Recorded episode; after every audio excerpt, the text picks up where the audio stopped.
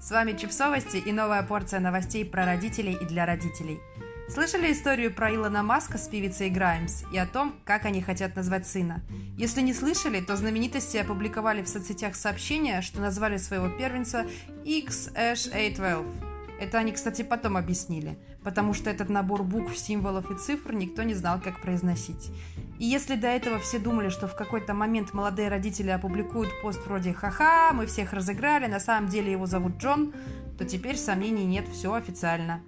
17 июня в сети появилась фотография свидетельства о рождении Маска-младшего. И да, его имя XH812.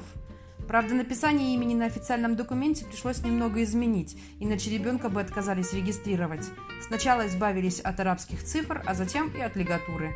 Впрочем, в майском интервью Граймс рассказала, что дома они называют ребенка «маленький Экс».